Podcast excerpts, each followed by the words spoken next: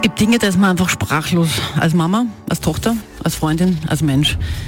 Wie diese Geschichte, diese schreckliche Tat, dem ein zwölfjähriges Mädchen in Deutschland von ihren besten Freundinnen erstochen worden ist. Guten Morgen, hier ist Antenne Salzburg. Es ist ein grauenhaftes Thema wir wissen, es ist Donnerstag, das Wochenende steht irgendwie vor der Tür, die Sonne kommt schon langsam raus, wir freuen uns alle, aber trotzdem müssen wir noch mal drüber reden, denn es ist vielerorts Gesprächsthema, auch daheim am Frühstückstisch, wenn ihr Kinder habt oder Enkel habt oder einfach jemanden kennt da macht man sich schon Gedanken. Jetzt haben wir mal gedacht, wir reden heute Morgen drüber mit einer Psychotherapeutin in Salzburg, die viel, also nicht mit so schrecklichen Fällen, Gott sei Dank, denn das kommt ja Gott sei Dank sehr selten vor, aber trotzdem damit zu tun hat. Und stellen gerne mal die erste Frage.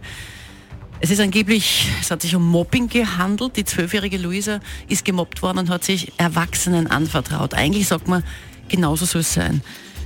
Passieren solche Gewalttaten von Kindern aus dem Nichts? Andrea Hammerer, sie ist Psychotherapeutin in Salzburg. Wir als Psychologen sehen wir in der letzten Zeit einen ganz massiven Anstieg an Aggressivität und an Gewalttätigkeit auch unter den Jugendlichen. In dem Fall sind es ja sogar noch Kinder. Das kommt nie von ungefähr. Also es ist völlig absurd zu sagen, dass ein Gewaltausbruch gerade in der Gruppe, das sogar bis zu einer Tötung führen kann, ohne Vorzeichen geschieht. Ja, das ist eine längere Entwicklung und die kann natürlich schon in der Kinderheit anfangen. Also das kann bei einem sechsjährigen Kind anfangen, dass es seine Aggressionen nicht unter Kontrolle hat.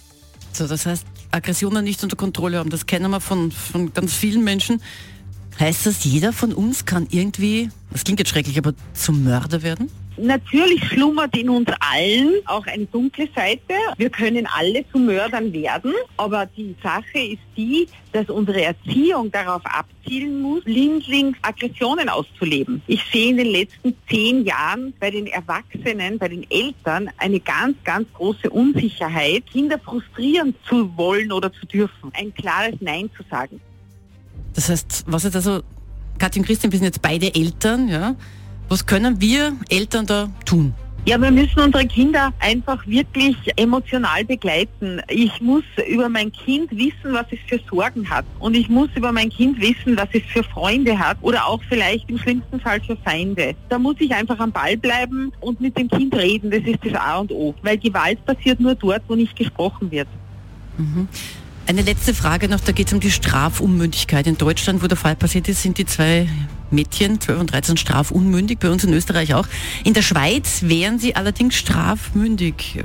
Da gibt es jetzt schon Diskussionen darüber. Was ist Ihre Meinung? Im Übrigen bin ich nicht dafür, dass man sagt, ein Kind ist äh, völlig strafunmündig mit zwölf. Natürlich muss es Konsequenzen geben. Und es kann nicht sein, dass die Eltern sagen, ich muss mein Kind dafür trösten, dass es ein anderes Kind äh, getötet hat. Das ist einfach völlig absurd. Das ist ein asoziales Verhalten. Also soziales Verhalten heißt, ich bin mitfühlend, ich spüre die Schmerzen eines anderen Kindes, auch die seelischen Verletzungen und füge nicht am anderen Kind seelische Verletzungen zu. Ja? Und für gar nicht körperliche.